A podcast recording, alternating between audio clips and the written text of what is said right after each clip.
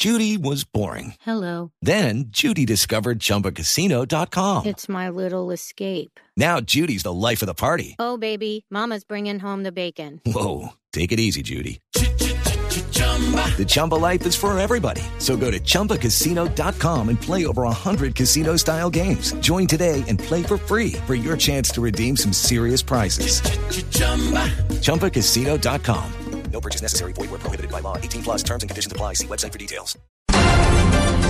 7 de la mañana, 3 minutos. Soy Miguel Garzón y estas son las noticias aquí en Blue Radio. El ministro del Interior, Juan Fernando Cristo, pidió al presidente de Fedegan rectificar sobre su sobre la ley de víctimas, ya que sus palabras, además de juzgar incorrectamente la norma, pueden poner en peligro la vida de las víctimas del conflicto. La información la tiene Mara Camila Roa. Buenos días. El día de ayer desde el Congreso de la República, donde se conmemoraba el Día Nacional de las Víctimas, Juan Fernando Cristo, ministro del Interior, aprovechó el espacio para pedir a José Félix Laforí, presidente de Fedegan, que rectifique sus afirmaciones en San Ángel, Magdalena, donde el líder gremial habría manifestado que la restitución es la cuota inicial del control territorial a ciertos actores armados. Cristo le pidió que no siga incendiando el país. El presidente de Fedegan no puede venir a decirle al país que la ley de víctimas y restitución de tierras fue una víctima acordada con las FARC y que fue la primera concesión del Estado a las FARC del gobierno. Eso es ofensivo con este Congreso de la República y por eso quiero pedir la rectificación acá. Adicionalmente, el ministro de Interior aclaró que, contrario a lo que dijo la Forí, la ley de víctimas reconoce ampliamente a los afectados por el conflicto y dijo que la firma de la paz con las FARC y el ELN acelerará las reparaciones y restitución de tierras. María Camila Roa, Blue Radio. Pues precisamente un duro pronunciamiento hizo el presidente Juan Manuel Santos en el día de la de conmemoración a las víctimas. Según el mandatario, hay sectores que están satanizando la ley de restitución por temas ideológicos, generando división y odio. La, la información la tiene David Gallego.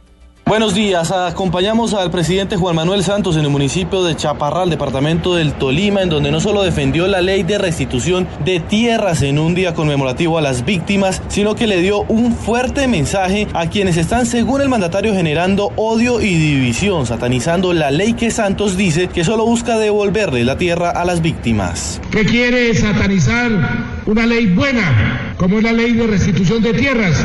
Pero lo más grave, un alto funcionario del Estado colombiano que encabeza un organismo de control está también convocando a esa reunión.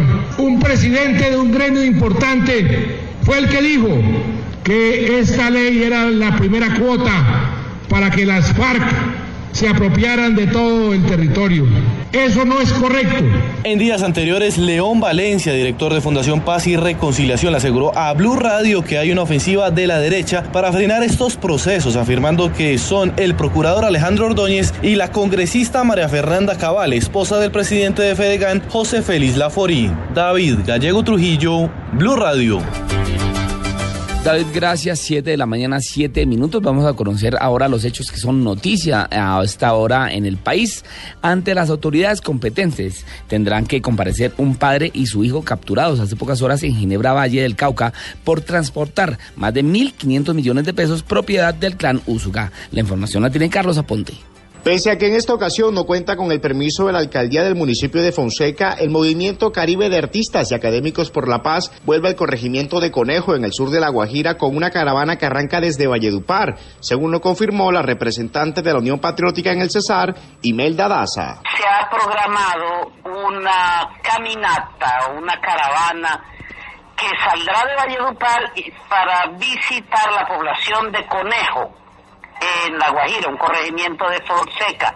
El propósito es eh, desarrollar allí actividades culturales que tienen como propósito eh, solidarizarse con el pueblo de Conejo que fue estigmatizado a leve el 18 de febrero cuando se realizó ese evento de pedagogía por la paz. La gente ha quedado molesta, dolida y sobre todo por el hecho de que, además de estigmatizarlos, ignoraron eh, la situación precaria en que ellos viven, el pésimo estado de la escuela, la falta de agua, la falta de oportunidades, el altísimo desempleo.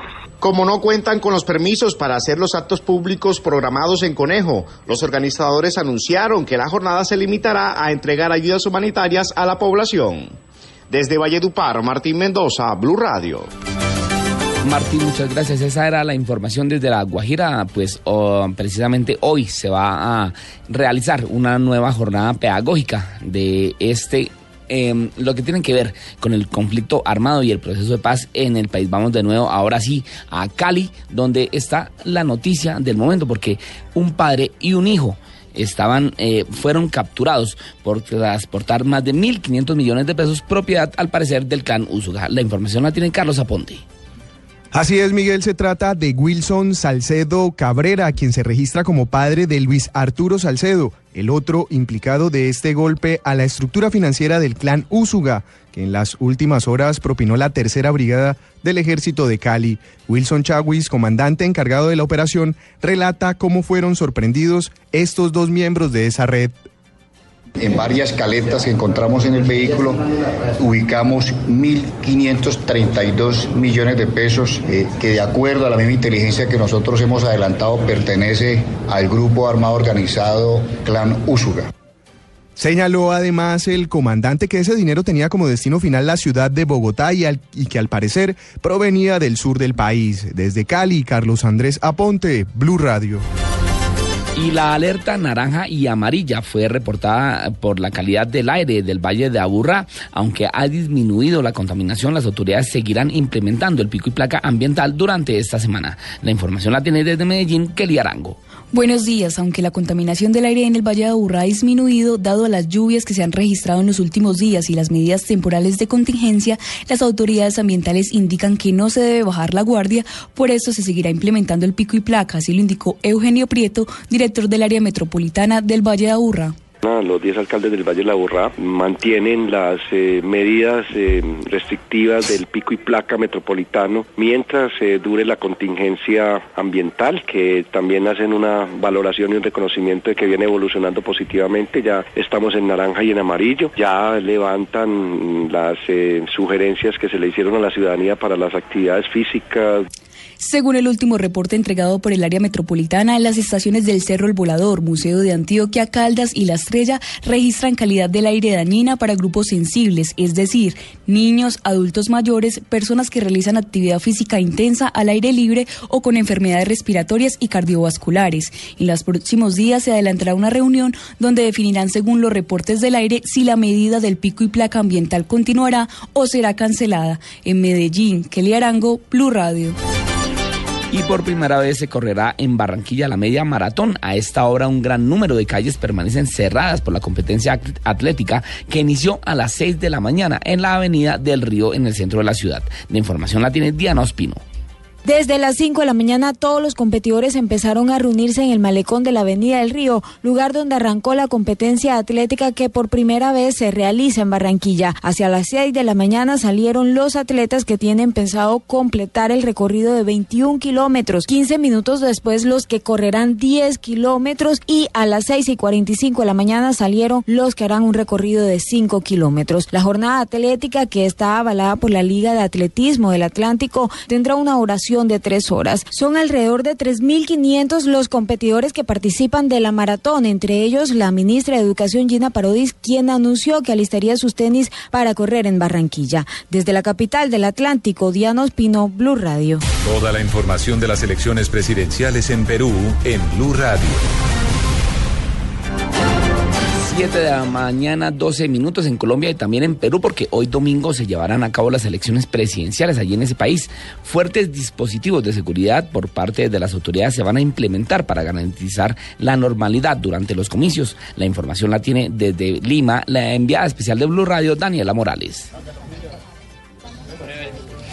Miguel, 20 grados de temperatura aquí en Lima y a las 8 de la mañana llegará la candidata presidencial Keiko Fujimori aquí a la sede de campaña en el este de Lima para dar sus últimas declaraciones antes de que se abran las votaciones. Ella estará acompañada en este desayuno de su familia y será en realidad muy íntimo. Recordemos que en su cierre de campaña, además de hacer énfasis en todas sus propuestas, la candidata ha criticado fuertemente al presidente Ollanta Humala, de quien ha dicho que es el patrocinador de las, de las protestas en su contra pero ya a poco menos de dos horas para que se abran las urnas entre los peruanos, todavía hay mucha expectativa sobre lo que pueda ocurrir hoy.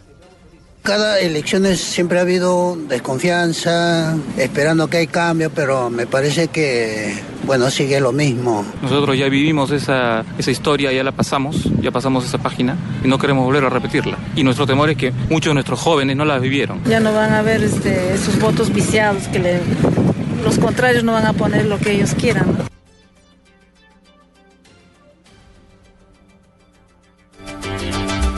Pues esa era la información desde Lima, Perú, con la enviada especial de Blue Radio, Daniela Morales. Son las 7 de la mañana, 14 minutos. La ampliación de esta y otras noticias en blueradio.com. Continúen con En Blue Jeans.